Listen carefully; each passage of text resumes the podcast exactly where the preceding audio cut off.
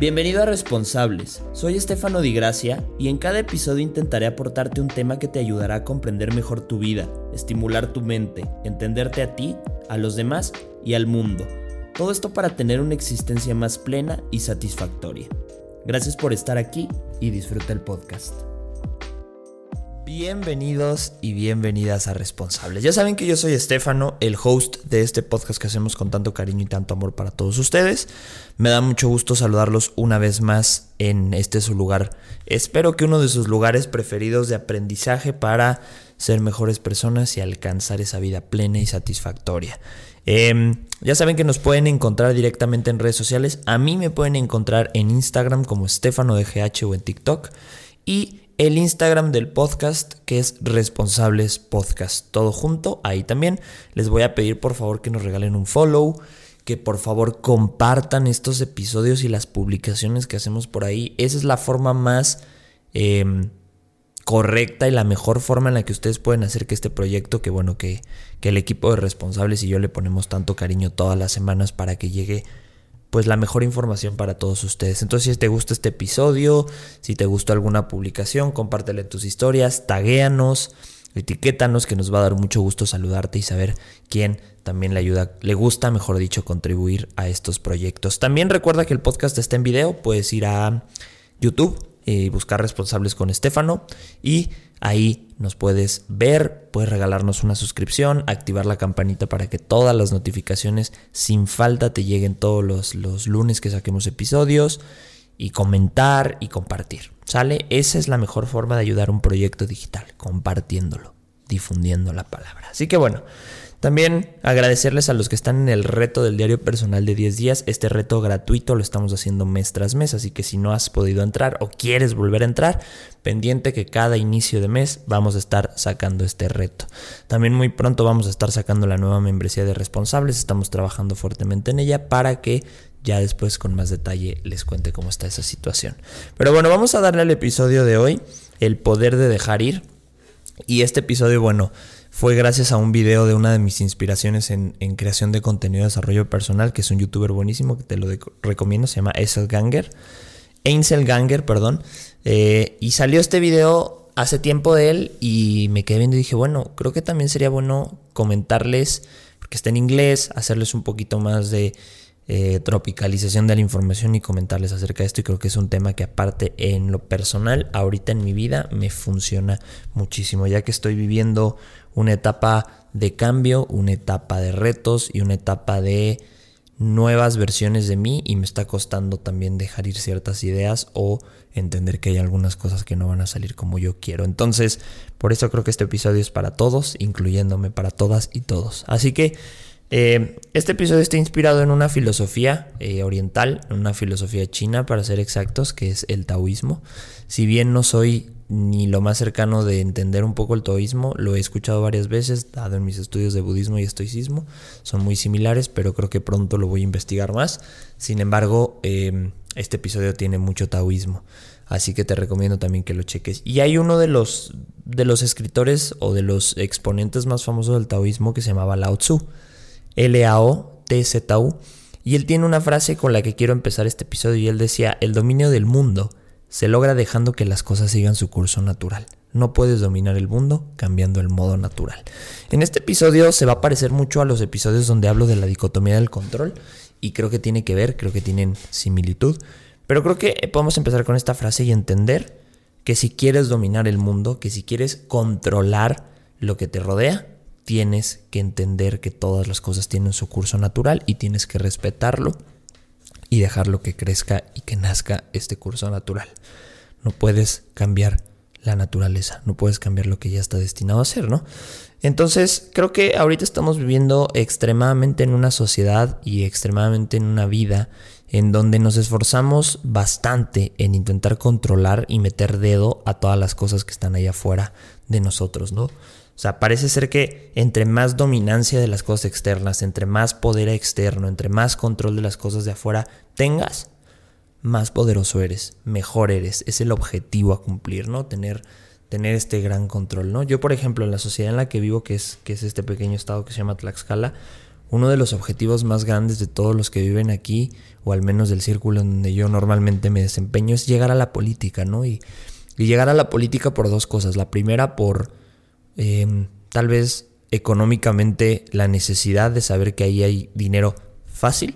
Y dos, este, esta sensación y este poder absoluto de una micro o, una sociedad pequeña, ¿no? Entonces ahí es donde me empiezan a surgir las dudas siempre, ¿no? Porque yo también he tenido sentimientos similares y digo, bueno, ¿qué estamos viviendo o qué estamos consumiendo o qué estamos escuchando para que esto suceda, esta necesidad, este objetivo de controlar todo sea, sea la espina dorsal de los que nos levantamos todos los días, ¿no? Entonces, ahí es donde el taoísmo en su momento, porque tal vez tal vez yo lo estoy enmarcando con la sociedad actual, pero creo que este sentimiento puede venir de miles y miles de años, ¿no? Y por eso el taoísmo surge como una solución a esta necesidad, ¿no? Sobre todo porque muchos de los escritos taoístas iban para gobernadores, iban para emperadores, iban para líderes.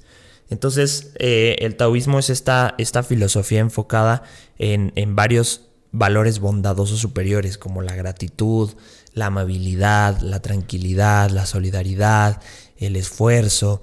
Y entonces te lleva también eh, o te enseña a rechazar los prejuicios, a rechazar todas estas ideas preconcebidas, defiende la armonía del hombre con el Tao, que el Tao es como este, por lo que yo entendí, este estado superior en donde hay un orden entre el ser humano y el mundo y donde todas las eh, polaridades danzan de manera tranquila y donde prioriza el fluir y, estar en paz, enaltece la quietud y estar en constante sintonía consigo mismo. Entonces, creo que el taoísmo surge a través de esta necesidad, de muchas necesidades evidentemente, pero específico hablando de este episodio, de la necesidad del control externo, de dominar a los demás, ¿no? Entonces, em, creo que a diferencia de una sociedad obsesionada con el control, el taoísmo va a surgir eh, en torno a, soltar y a dejarse llevar por la naturaleza y las, las fuerzas superiores, ¿no? Y por eso este episodio hoy de, del poder dejar ir, porque quiero recalcarte todo esto. No, ahorita te estoy haciendo una introducción, pero ahorita vamos a pasar al episodio, ¿sale? Em, yo creo que el dejar ir, el dejar ir, tiene que dejarse, dejar de ser visto como una debilidad, porque creo que cuando tú sueltas o cuando tú em, públicamente o abiertamente motivas a los demás a soltar, lo vemos como una debilidad, ¿no? Lo vemos como ya no pudiste y la única solución que tienes es soltar y eso te hace más débil. Y creo que malamente hablando y erróneamente conceptualizando esto, el soltar y el tener la capacidad de dejar ir las cosas y fluir me parece una de las fortalezas más necesarias y más admirables que un ser humano puede tener hoy, ¿no? Entonces, entender que, que, cuando te aferras a algo que no puedes dominar, que no puedes controlar o que no puedes ni siquiera influenciar, es una fuente inagotable e interminable de sufrimiento. Entonces, aplaudamos, aplaudamos públicamente y admiremos los actos de fluir y de soltar cuando ya no se puede. Dejemos de verlos dejemos de verlos como una debilidad, dejemos de verlos como una capacidad como un recurso, eh, no capacidad, sino como un recurso como, eh, fue lo último que puedes hacer, ya intentaste todo y bueno, suelta, no, veámoslo como prioritario, veamos, pongamos la opción de soltar antes de agotar nuestros esfuerzos por controlar o por querer influir o por querer tener dominancia sobre algo, soltemos, pongamos de moda el dejar ir, ¿sale?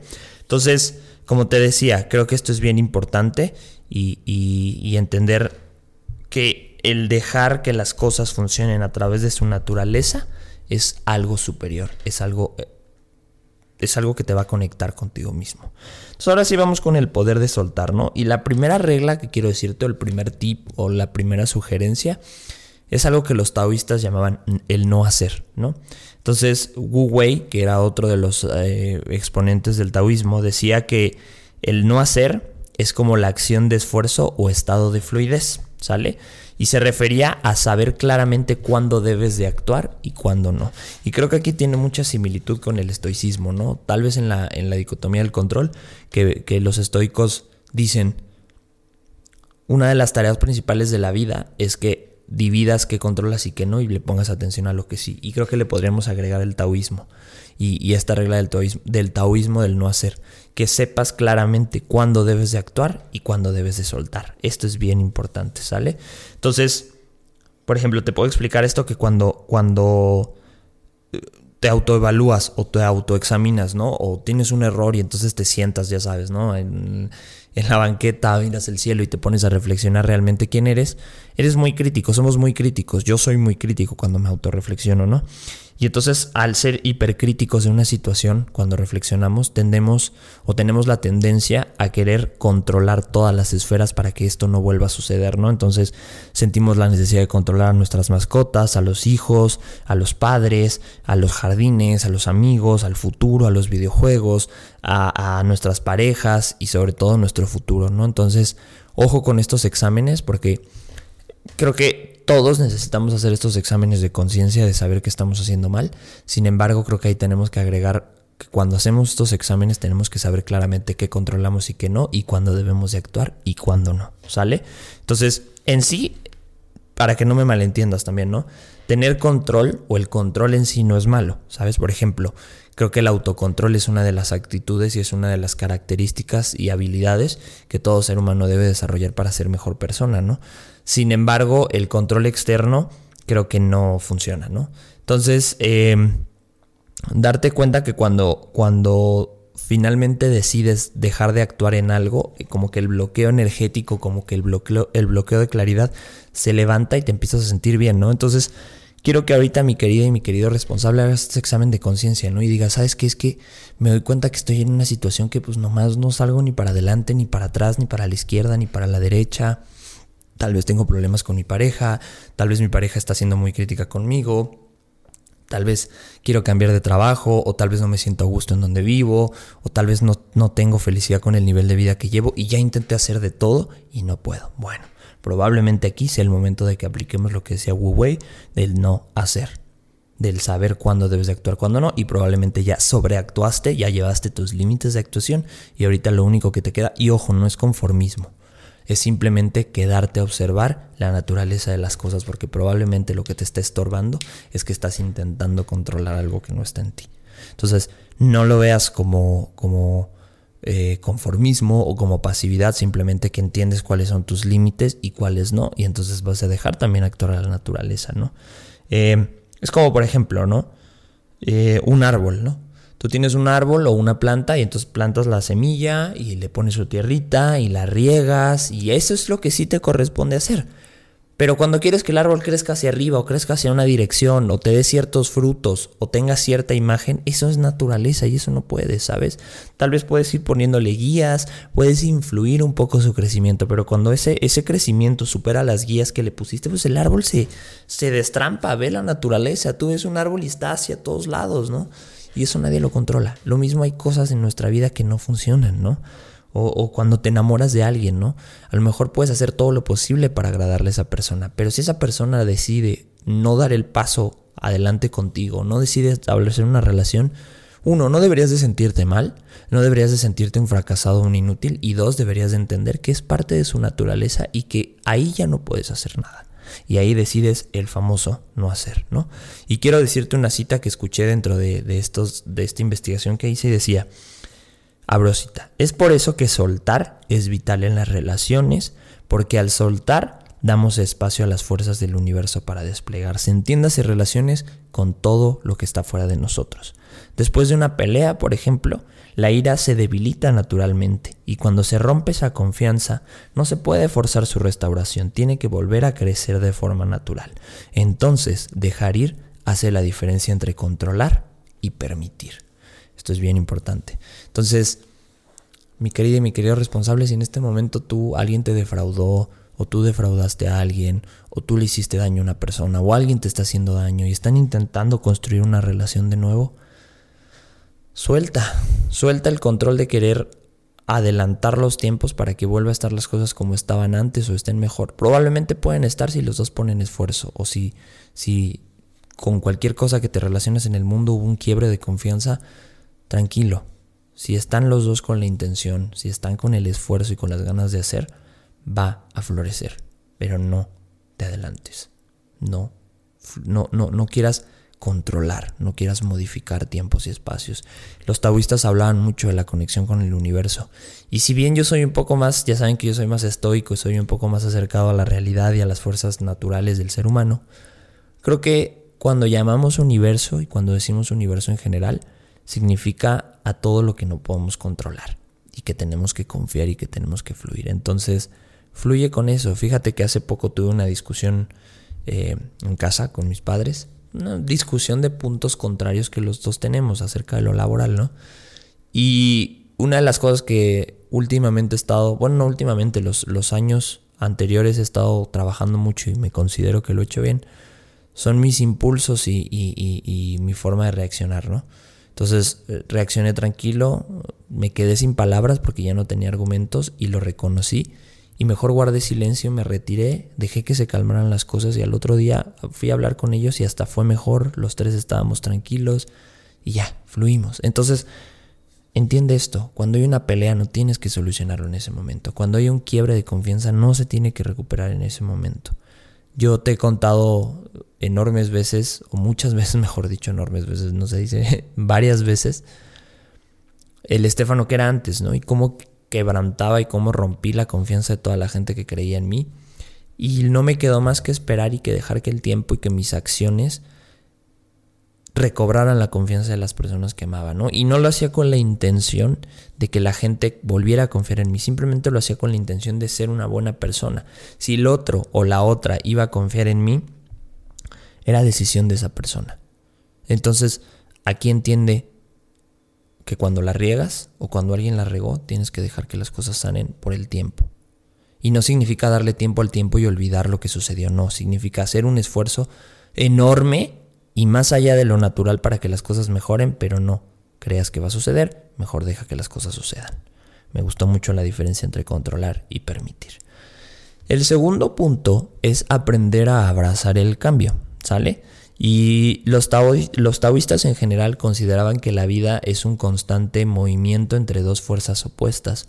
De hecho, el yin y el yang es uno de los ejemplos más claros que existe del taoísmo, viene de ahí, y es el, esquema de entre las fuerzas opuestas, el blanco y el negro, el bien y el mal, lo femenino y lo masculino. Entonces siempre estamos en constante cambio porque vivimos en fuerzas opuestas. A veces quieres algo, a veces no, a veces te sientes bien, a veces te sientes mal, a veces hay gente que concuerda contigo, hay gente que no, entonces siempre vamos a encontrar opuestos. Entonces, cuando las fuerzas opuestas se predisponen a chocar y a generar un cambio, lo único que podemos hacer es observar el cambio y fluir en ese, en ese esquema, ¿no? Entonces, eh, no te aflijas, aprende a abrazar los cambios. ¿Habrá cambios que no nos gusten? Sí, hay muchísimos, pero creo que finalmente uno puede decidir cómo reaccionar con eso. Y aquí te voy a contar una metáfora estoica que me fascina y que es una de las cosas que más me ha, hecho entender la dicotomía del control y creo que esto te puede hacer entender también el, abrazo al cambio. Los estoicos decían que eh, para entender el destino y para entender todas estas cosas que suceden que a veces no podemos controlar, hay que pensar en la metáfora de un perro y una carreta. Imagínate que un perro que va amarrado a una carreta que va avanzando. Eh, el perro tiene de dos opciones. Una, quedarse sentado y dejar que la carreta lo arrastre y ladrar y jalar y romper el suelo, pero la carreta lo va a seguir arrastrando que probablemente hasta lo podría lastimar si no es que matar. O el perro podría elegir ir fluyendo con el viaje en la carretera, dejar que no lo arrastre, sino ir a la misma velocidad que la carreta, ir viendo lo que va sucediendo y disfrutando el viaje, esperando el destino. Y creo que esa es una de las metáforas más poderosas para que entiendas tu vida, para que entiendas que a veces esta carreta llamada vida no la controlas. Lo que sí controlas es cómo reaccionas ante todo lo que te va sucediendo, ¿no? Es decir, COVID-19, nadie, yo creo que nadie, nadie lo deseaba. Pero bueno, finalmente tienes que entender que si tienes la fortaleza y si tienes la capacidad de afrontar y de reaccionar de manera pacífica porque has trabajado en una paz interior, lo vas a pasar bien. Pero si eres una persona que no comprende los cambios, que a, cualquier primera llamada de movimiento se, se aflige, se siente mal, se pone nerviosa, pues ahí está, estás dejando que esta carreta te arrastre y te lastime.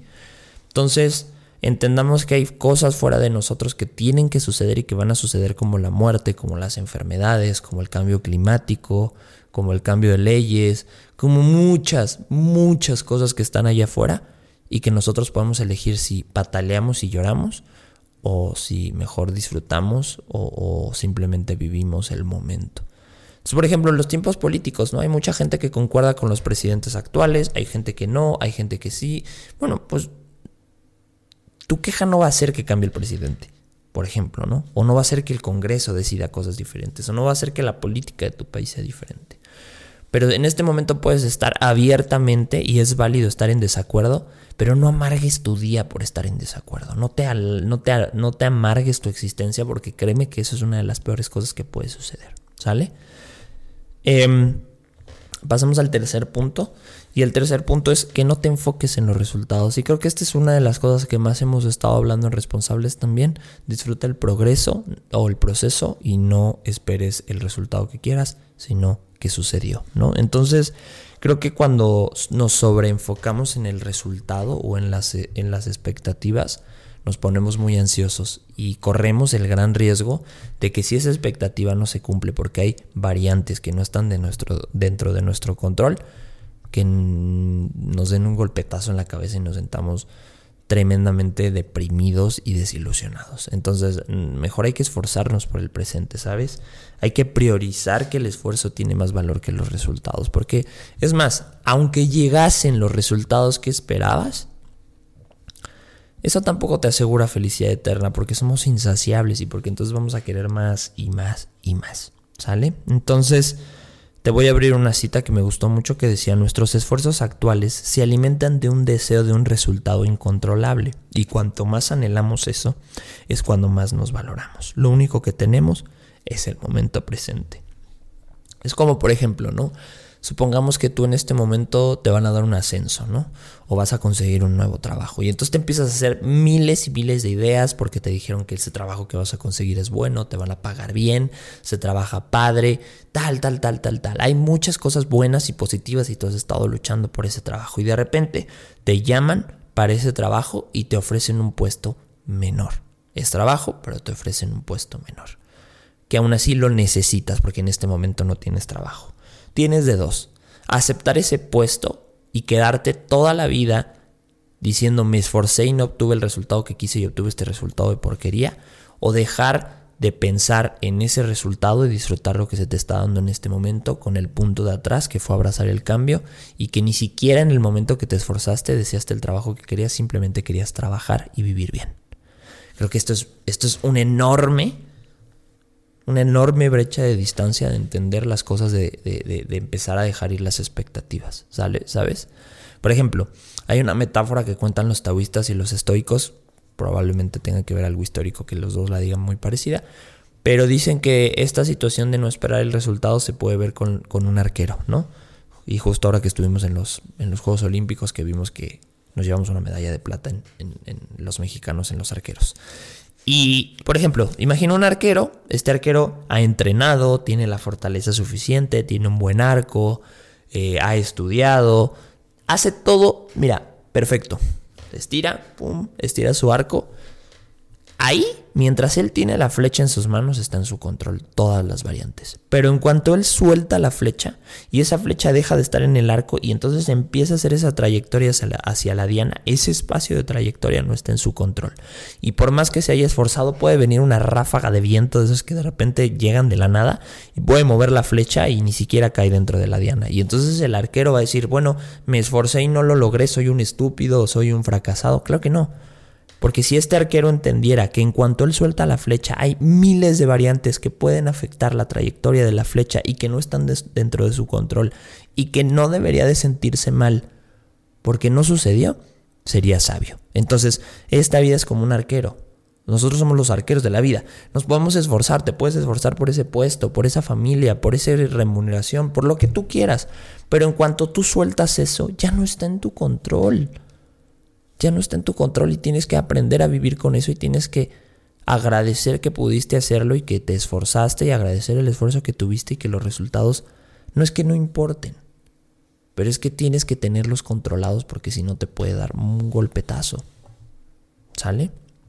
Entonces, em, yo creo que no significa que queramos un buen resultado, que seamos estúpidos por querer un buen resultado, sino que significa que cuando, cuando nuestras mentes están más en el futuro y en la expectativa, más sufrimos que disfrutamos. Entonces, si desea, si ten expectativas, pero ten siempre presente o espejeado que no se pueden cumplir, ¿sale?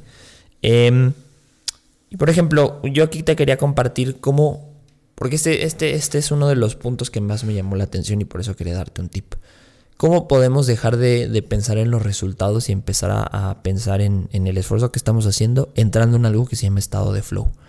Y el estado de flow es un estado de fluidez que sucede cuando nos conectamos con la actividad que realizamos y nos olvidamos de los resultados y nos quedamos en un espacio donde pareciera que el tiempo no va a pasar. Este término es asociado a Mihaly Sikuns, bueno, Mihaly y un apellido rarísimo que es un psicólogo, como parte de la filosofía de la psicología positiva. Y él da eh, un par de, de seis, para ser exacto, seis puntos para entrar en estado de flow y creo que esto lo podemos trasladar a todo lo que hagamos. Lo primero es que siempre estemos haciendo cosas que nos apasionan. El trabajo que tenemos, el deporte, lo que sea, si tú quieres mejorar tu vida, elige un espacio en donde te puedas, donde te apasione. ¿A qué voy con esto? Por ejemplo, yo, bueno, no voy a ponerme yo como ejemplo. Supongamos que quieres mejorar tu salud física, que quieres tener mejor cuerpo, que quieres verte más esbelto o más musculoso o más lo que tú quieras. Hay un sinfín de opciones para hacer ejercicio, desde hiking, desde correr, desde ir al gimnasio, desde hacer danza. Hay miles y miles de ejercicios allá afuera. Elige uno que te apasione para que no estés pensando en el resultado, sino en el proceso. Te voy a poner ahora sí mi ejemplo. Yo siempre fui una persona que eh, le gustaba hacer ejercicio, pero no realmente se enfocaba en el proceso, sino en el resultado. Entonces elegía cualquier tipo de ejercicio nomás para verme bien. Entonces iba al gimnasio y no disfrutaba el gimnasio, yo solamente me veía todos los días en el espejo para ver si estaba logrando la musculatura, jugaba fútbol para verme como un gran jugador de fútbol, pero ni siquiera lo disfrutaba, salía a correr y, mi objetivo no era ponerme fuerte, sino simplemente disfrutar el camino. Y ahí fue cuando me empecé a dar cuenta lo importante que era elegir un deporte que nos apasione. Hace dos años encontré la calistenia, que es un ejercicio enfocado en la fuerza corporal, en el equilibrio y en la flexibilidad. Y hoy lo disfruto. Y no me enfoco en tener un buen cuerpo, sino me enfoco simplemente en disfrutar el proceso. Pero esto no fue porque, ay, cambié de mente, no, pues simplemente porque elegí un deporte que me apasionara. Entonces, elige cosas que te apasionen de ten un objetivo y ahora bájalo y ve cuáles son tus opciones para llegar a ese objetivo y que esa opción sea algo que disfrutes muchísimo. Y te vas a dar cuenta que vas a entrar en un estado de flow y que se te va a olvidar el resultado. El segundo punto es que siempre tengas objetivos alcanzables y realistas. Siempre ponte un objetivo que sea real, no quieras comerte el mundo en el primer objetivo. El tercer punto es que evites las distracciones. Obviamente si estás haciendo algo que te apasiona, evita las distracciones, evita todo esto, busca la forma de hacerlo y después ponle los límites necesarios. Eso te va a ayudar a mantener la atención mm, el mayor tiempo posible dentro de la actividad, que ese es el punto número 4. el, número, el punto número 5, perdón, es que te centres siempre en el proceso y no en el resultado. Todos los puntos atrás te van a ayudar a centrarte en el proceso y te vas a dar cuenta que tu bienestar va a aumentar. Entonces, Creo que si quieres entrar en un estado de flow y olvidarte de los resultados, replantea qué actividades estás haciendo para alcanzar tus objetivos. Si quieres hacerte millonario, qué cool, pero no te vas a hacer millonario feliz si estás en un trabajo que no te gusta. Si quieres ponerte mamado o quieres estar flaca, mamado en, México es fuerte. Elige un deporte que te apasione, no vayas a hacer un deporte que no disfrutas, que te da hueva, que está lejos, que, que no quieres. ¿Quieres ser un buen jugador de videojuegos? Elige el videojuego que te apasione, no busques cualquier videojuego. Date cuenta que el objetivo se va a cumplir si la actividad la disfrutas. ¿Sale? Y el último punto es evitar y dejar ir el exceso. ¿Sale? Creo que en una sociedad en la cual eh, el estatus es la mayor preocupación, todos queremos estar en la cima y no porque necesariamente sea el mejor lugar, sino porque simplemente hemos decidido de manera colectiva y general que este alto estatus es preferible y el bajo es asquerosamente horrible. Y esto es feo, ¿sabes? Creo que Y yo siempre se los he dicho en episodios pasados, creo que lograr el éxito no es tan difícil. Lo que es difícil es mantener el éxito. ¿Cuántos artistas no hemos visto que se suicidan? ¿Cuántas personas que están en la cima no hemos visto que no lo logran? Creo que esto es bien, bien importante, que entendamos que el éxito es más importante aprender a mantenerlo y formar una vida para cuando logremos el éxito que en realidad conseguirlo, ¿sabes?